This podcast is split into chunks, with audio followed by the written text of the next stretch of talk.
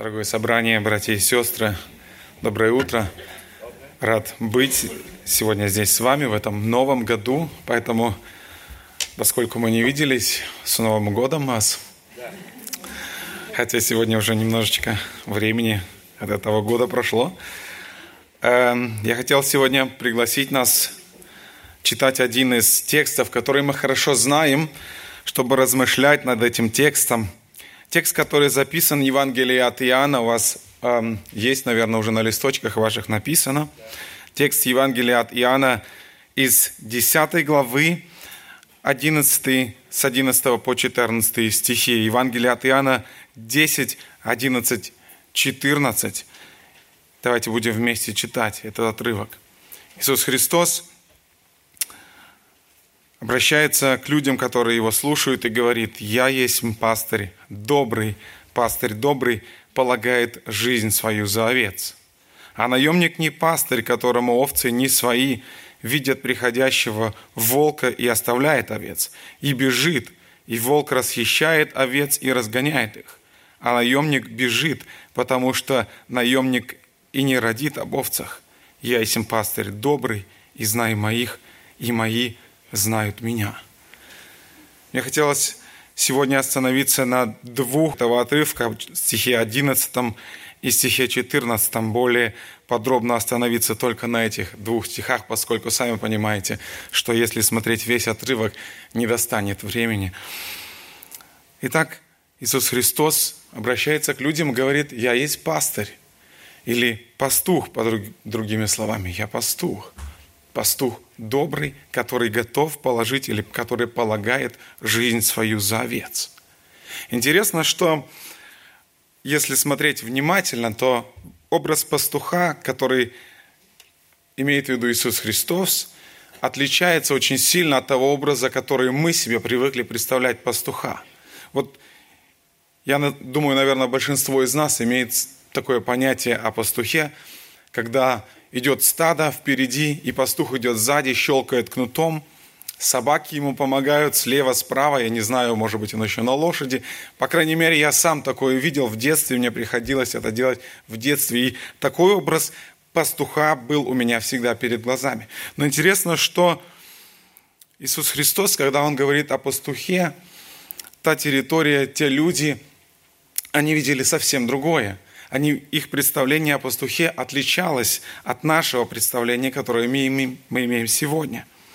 Дело в том, что нам очень важно посмотреть, что представлял себе этот пастух, потому что здесь Иисус Христос говорит о себе и говорит, я пастух, я добрый пастырь. Дело в том, что во время жизни Иисуса Христа, когда Иисус Христос был на земле, его современники, они жили на территории, и территория Иудеи находилась в основном, основная территория Иудеи находилась на горном плато, которое простиралось от Вифиля до Хеврона на 56 километров в длину и на 27 километров в ширину. Почва по большей своей части, поскольку это была горная плата, была непригодна для земледелия, и поэтому больше всего там было развито животноводство люди разводили овец. И вот жизнь пастухов, которые там жили, она была исключительно трудной. Никакое стадо не паслось без присмотра пастуха, и поэтому он никогда не бывал свободен. Так как было немного травы, стадо постоянно передвигалось с места на место, и пастуху надо было, чтобы они не заблудились, чтобы овцы не заблудились, чтобы овцы, возможно, не упали, поскольку это была горная плата, которая потом резко местами обрывалась в пустыню, ему нужно было смотреть, чтобы какая-то овца вдруг не упала неожиданно с этого края, не сорвалась с горного плата. Его снаряжение было очень простым, у него всегда была с собой пастушеская сумка с пищей простой, и он обычно с собой носил пращу. Мы знаем о праще, что это такое из повествования Ветхого Завета, когда Давид говорит о том, как он сражался со львом и с медведем, то есть пращее устройство, которым запускали камень. Это устройство пастух использовал для оружия, как оружие, чтобы защищаться от нападения и чтобы нападать, например, на диких животных. И вот поскольку в то время не было овчарок, у него не было помощников, не было специальных собак, пастух пользовался этой пращей еще для одного момента. Очень интересно, когда я прочитал об этом, оказывается, эту пращу он закладывал, чтобы остановить стадо, которое идет вперед. Он закладывал камень и кидал перед носом овцы, которая идет впереди. Этот камень падал и означало, что пора остановиться – или если какая-то овца убегала в сторону, он то же самое делал. Интересно, я подумал, такая интересная параллель. То, что Господь делает с нами, когда человек уходит куда-то, да, в своих исканиях, и Господь допускает какую-то ситуацию, подобно этому камню, как Он здесь пускает, пастух пускает из пращи, чтобы остановить. Бог допускает какую-то ситуацию в жизни, чтобы нас где-то в чем-то остановить. У пастуха также была длинная пастушеская палка с загнутым концом наверху посох. И вот этим посохом пастух не только мог, например, притягивать овцу, которая, может быть, убегала, или которую ему нужно было взять на руки, или которая вдруг куда-то упала в какую-то канаву. Но кроме этого, пастух, когда овцы возвращались в стойбище, он очень низко над землей держал эту палку, очень низко, так низко, наверное, примерно вот почти к самой земле, чтобы овца, когда она заходит в, пас, э, в свой, эм, свой загон, чтобы она проходила не быстро пробегала мимо него, а под этой палкой проходила очень медленно, чтобы ей было достаточно трудно пройти здесь. И в это время он осматривал очень внимательно овцу. Он осматривал, нет ли у нее каких-то повреждений, нет ли у нее каких-то царапин или еще чего-то. У пастуха также был жезл, который часто он пользовался им также для защиты животных, защиты себя от диких зверей и порой от разбойников. И поэтому его работа была не только трудной, не только постоянно напряженной, но она постоянно была еще и опасной. Царь Давид, помните, однажды мы читаем его историю, как он рассказывал Саулу о себе, когда он будучи пастухом своего овца, своего отца, заботился об овцах отца. И он говорит,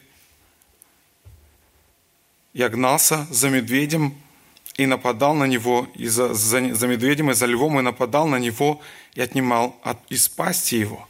То есть представьте себе, вы когда-нибудь думали или пытались отнять у голодной собаки кусок мяса, который она кушает – ну, можно себе легко представить, что произойдет. А здесь он говорит, я гнался за львом и гнался за медведем. Лев, по крайней мере, в несколько раз побольше собаки. Если принимать во внимание, что в основном львицы охотятся, принимают участие в охоте, то этот зверь, животное где-то примерно килограмм 120 весом, у которого клыки примерно длиною 8 сантиметров до 8 сантиметров – и когти на лапах около 8 сантиметров. И все это оружие, которому он прекрасно владеет. А если это вдруг оказался самец льва, то это животное достигает 250 килограмм. О медведе я уже не говорю. И Давид говорит, я гнался за ним и отнимал у них добычу. То есть для пастуха рисковать своей жизнью ради животного было нормально в то время. Один из исследователей, профессор Уильям МакТомсон, который очень много времени провел на территории Палестины, который очень много видел, как живут там люди, как живут эти самые пастухи, каким образом все это происходит, он пишет, я слушал с напряженным интересом и вниманием их подсобные описания их отчаянных сражений с дикими зверями и ворами. Когда вор или разбойник приходит – они действительно приходят, пастух должен буквально рисковать жизнью ради спасения стада. Он пишет, я знал некоторых, в некоторых случаях пастух действительно полагал жизнь свою за стадо.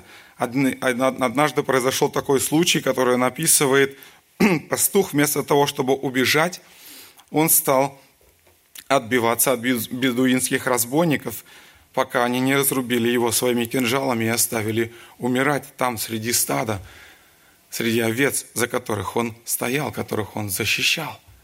И вот читая эти истории, понимаешь, почему Иисус Христос говорит, я пастырь добрый, который полагает жизнь свою за овец. Отношения между овцами и пастырем в Палестине тоже были другие, чем нежели мы привыкли представлять. Обычно овец разводят на мясо, но там овец разводили в основном на шерсть. Поэтому овцы достаточно долгое время проводили вместе с пастырем, получали от него имена в соответствии с своим характером, в соответствии с своим видом и так далее. Кроме того, пастух – мы привыкли говорить, что пастух идет сзади стада, но там пастух шел всегда впереди овец. И вот один путешественник описывает, как он однажды видел сцену, когда пастух, интересный очень момент, когда два пастуха загнали свои два стада в пещеру. Очень интересно, и он говорит, я думаю, как же потом они разделят эти свои два стада. Как они разделят этих овец, которые принадлежат разным хозяевам? И он говорит, мое удивление было еще больше, когда я увидел один из пастухов утром, когда закончилась ночь, утром вышел и позвал овец к себе. И те овцы, которые были из его стада, они побежали к нему. Интересно, что он говорит – я понял, что овцы знают голос своего пастуха, тот, кто с ними постоянно находится.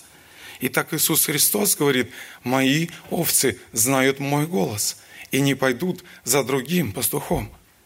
Еще один исследователь, путешественник описывает, я видел, как пастух громко выкрикивает время от времени, чтобы напомнить овцам или козам о своем присутствии. Они знают его по голосу и идут за ним, но если позовет кто-то другой, они настораживаются, смотрят тревожно по сторонам, а если повторится, поворачиваются и пускают, пускаются в бегство. И он говорит, я проверил это несколько раз, сам лично.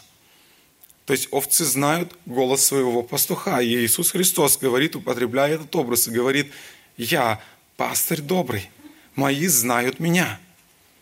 Очень интересно вот эти моменты, которые смотришь на них и понимаешь, почему Иисус Христос, говоря о себе, использует этот образ доброго пастора, которого голос овцы слышит, пастора, который постоянно заботится о стадии. Он говорит, я есть вот такой пастырь, пастырь добрый, чья забота только о стаде. Я готов положить жизнь на свое стадо. О Боге в Священном Писании часто говорится как о пастыре и о народе его – как о пастве. Псалом 22, 22.1. Давид пишет, «Господь, пастырь мой, я ни в чем не буду нуждаться». Псалом 78, 13 стих. «А мы народ твой и твои, твоей пажити овцы, вечно будем славить тебя в род и род». Псалом 79. «Пастырь Израиля внемли, водящий, как овец Иосифа, восседающий на херуимах, яви себя». Точно так же о помазаннике, о Мессии в Священном Писании говорится как о пастыре овец.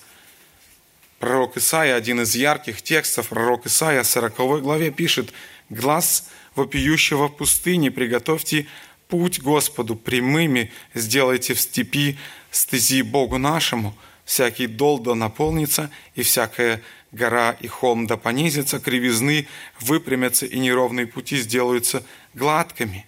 Из 10 стиха он пишет, «Вот Господь грядет силою, и мышцы Его со властью, вот награда Его с Ним и воздаяние пред лицом Его. Как пастырь, он будет пасти свое стадо, агнцев будет брать на руки и носить на груди своей и водить дойных».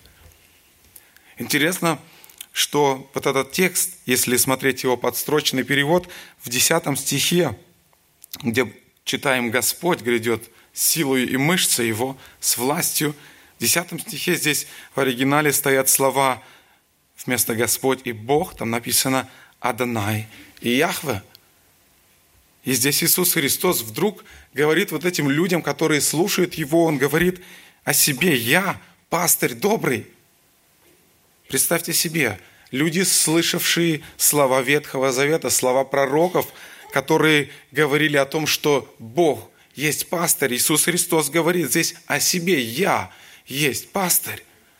Представьте себе что должны были почувствовать эти люди. Они понимали из этих слов, кто перед ними стоит. Сам Бог стоит перед ними и говорит, я, пастырь, готовый, готовый вести вас. Не напрасно позже Иоанн напишет с 19 стиха, от этих слов опять произошла между иудеями распри, и многие из них говорили, он одержим бесом и безумствует, что слушаете его. Другие говорили, это слова не бесноватого. Может ли бес отверзать очи слепым? Священное Писание говорит о том, что человек, будучи создан по образу и подобию Божьему, был помещен в рай, где он находился с Богом, где он был в повиновении у Бога, в послушании Бога, в тесном общении с Богом, человек был счастлив. Он был в постоянном или в полном блаженстве находился. Ему не нужно было ни о чем заботиться, ни о чем переживать. Его жизнь, его образ жизни, его нравственный облик отражали образ Бога. Написано, создал Господь Бог человека по образу и подобию своему – человек находился там в этом полном блаженстве, присутствии с Богом, наслаждался общением, наслаждался Божьей заботой и Божьей любовью. И это то, что человек потерял. Когда Адам и Ева согрешили против Божьего закона и были разделены с Богом, они отказались подчиняться Его воле, они сами решили управлять своей жизнью. Они потеряли то, что имели. И в результате сегодня, наследуя из поколения в поколение, это желание управлять своей жизнью сами от Адама с Евой. Мы сегодня, на сегодняшний день имеем то, что имеем. Если посмотреть на человека сегодняшнего, на сегодняшнее состояние моральное, духовное и даже физическое состояние человека, мы поймем, что картина которую мы сегодня увидим, радикально отличается от той, которая описывает Священное Писание, что было, когда человек находился рядом с Богом. Сегодня мы увидим испорченность человеческой натуры, проблемы, которые мы вокруг себя плодим, как грибы, на самых разных уровнях, друг с другом, соседом, с коллегами. Страна со страной враждует, проблемы, которые мы порождаем одна за другой – нас всю жизнь сопровождает разочарование, сомнения, заблуждения, страхи, самые разные страхи перед смертью, перед болезнью, перед старостью. Кто из нас не имеет страха перед этим? Вместо состояния бесконечного счастья мы вынуждены довольствоваться лишь короткими моментами его тусклого отражения. Вместо беззаботности, скорби и заботы, вместо праведности, грех вместо гармонии с Богом разрушены отношения с ними отверждение. Отвержение Бога. Написано, никто не ищет Бога. Никто из людей не ищет Бога. Вот это мы получили в результате того, что хотели взять руль управления жизнью в свои руки. Интересно, что когда человек согрешил, он не перестал быть человеком. Он не потерял свои качества человека – он сохранил свой интеллект, сохранил волю, не потерял способность мыслить, не потерял способность анализировать, но утерял самое главное. Самое главное – свою первоначальную праведность, отношения с Богом. Один из проповедников прошлого, пуританин Джон Хау очень интересно сказал, что человек в результате грехопадения стал напоминать одно из великолепных зданий, шедевров архитектуры, которые можно увидеть в Лондоне и других столицах мира. Когда-то это был величественный дворец. И можно еще увидеть и понять по каким-то признакам, что здесь действительно жил когда-то какой-то царь, князь или еще что-то, и вот точно так же, сравнивая состояние, положение человека, он говорит, глядя на человека, на сегодняшнее состояние человека, можно сказать, что в результате грехопадения на человеке появилась табличка. Здесь когда-то жил Бог. Грустно. Безнадежно. Если бы не любящий Бог, который не отвернулся от нас – который не отвернулся от мира из-за греха, из-за падения, несмотря на то, что мы не заслуживаем Его любви, милости, взглянул на нас со страданием, послал Своего Сына, чтобы примирить с собой человека. Иисус Христос пришел для того, чтобы показать нам этот путь обратно домой, обратно к Отцу, где нам было хорошо и приятно, где нам ни о чем не надо было заботиться, туда, о чем тоскует душа каждого человека, о чем человек часто не в силах понять. Он ищет чего-то, но не находит, пока не поймет, в чем на самом деле он нуждается, пока Бог не коснется его сердца. И вот Иисус Христос пришел, чтобы показать нам путь. Но не просто показать, встать в стороне и сказать, друзья, идите вон туда. Посмотрите, вон, видите, туда отправляйтесь. Нет, Иисус Христос говорит, я пастырь добрый, пастырь, который идет впереди – который пошел впереди нас, который пошел впереди грешного человека,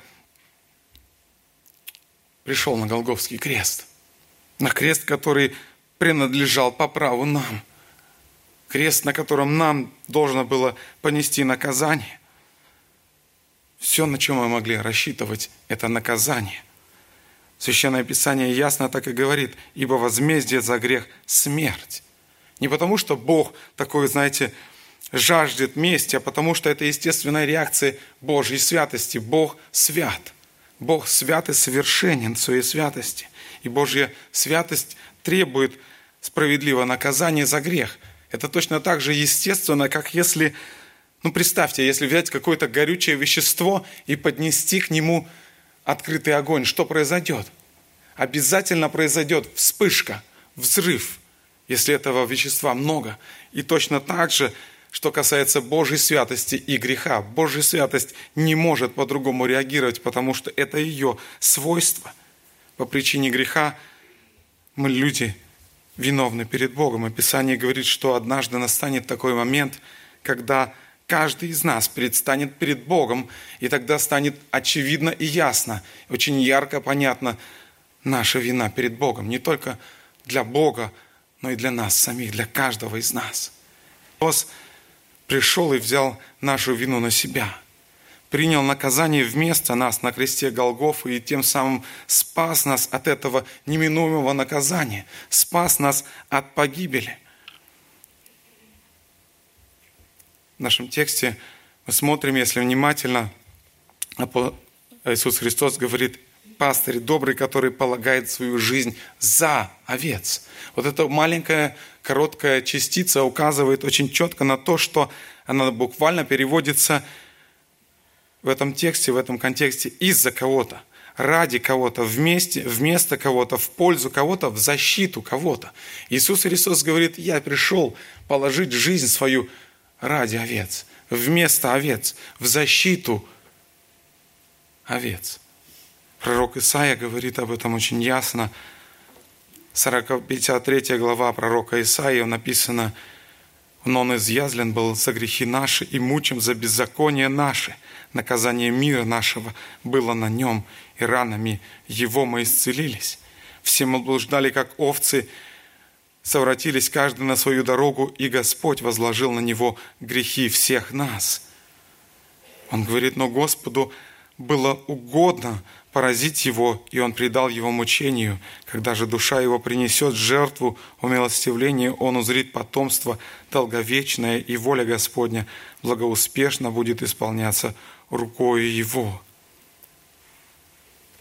Это был Божий план.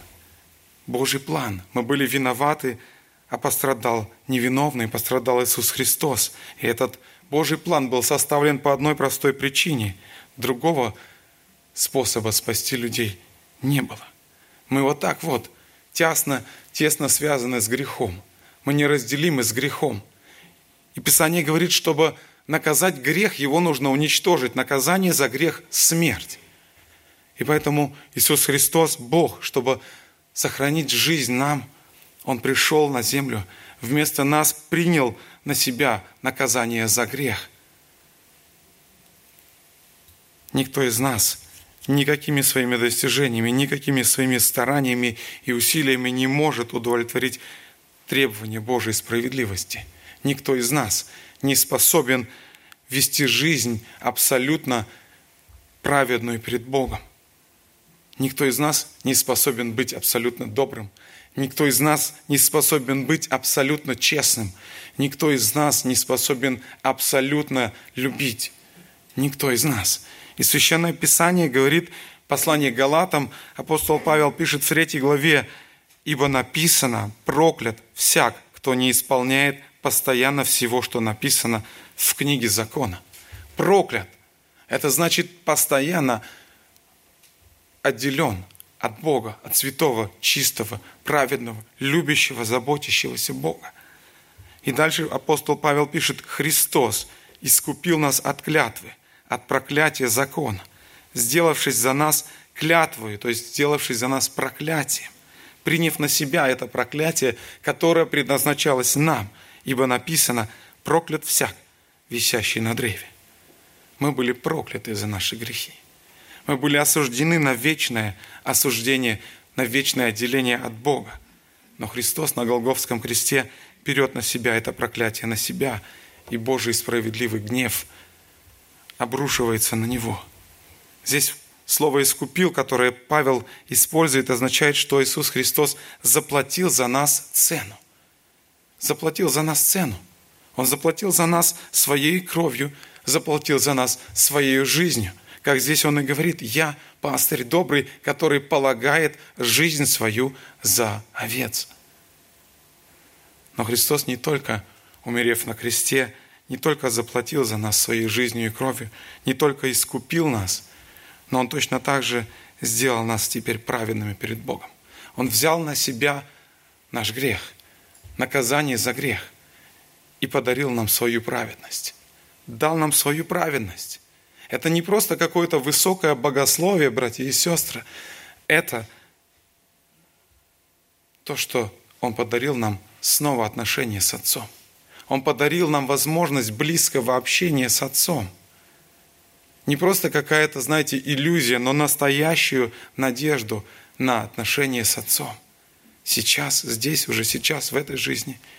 И отношения с Отцом, и пребывание с Отцом там, в будущем – вечности, когда мы перешагнем порог этой жизни, когда она закончится. Иисус Христос подарил нам эту праведность. Он дал нам возможность быть снова с Отцом, быть снова в Его присутствии, общаться с Ним, быть перед Ним, славить Его, наслаждаться, быть в этом состоянии постоянного блаженства.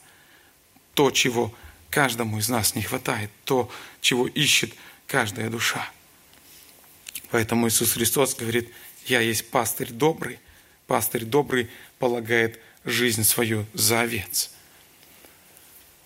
Еще коротко коснусь одного момента в 14 стихе.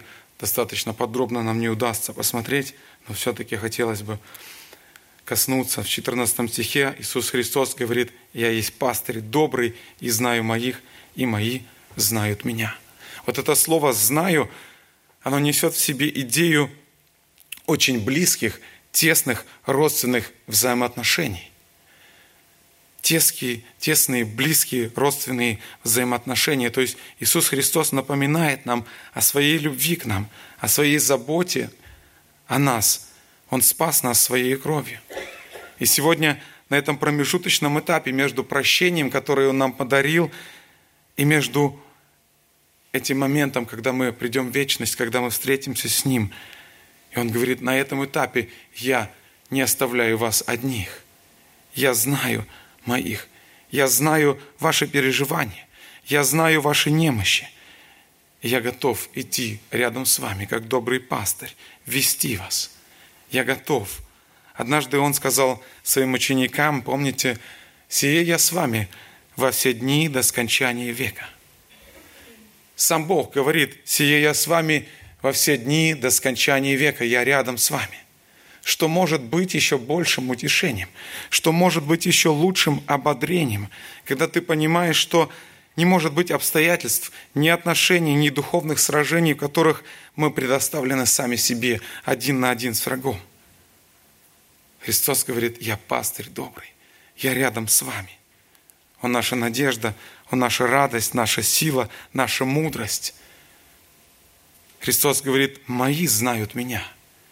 Это очень интересно, если над этим задуматься, мои знают меня. Подумайте, если мы находимся в этих близких родственных отношениях с Иисусом Христом, что это значит для нас? Я говорю, я знаю Иисуса Христа. Я знаю Иисуса Христа, это значит, я нахожусь близко с Ним, в близких отношениях. Несколько текстов, которые помогают нам понять суть этого высказывания. Ефесянам 3 глава 17. Апостол Павел говорит, «Верую вселиться Христу в сердца ваши». Верою селиться Христу в сердца ваши. Христос живет в сердце нашем. Послание Галатам 2.20.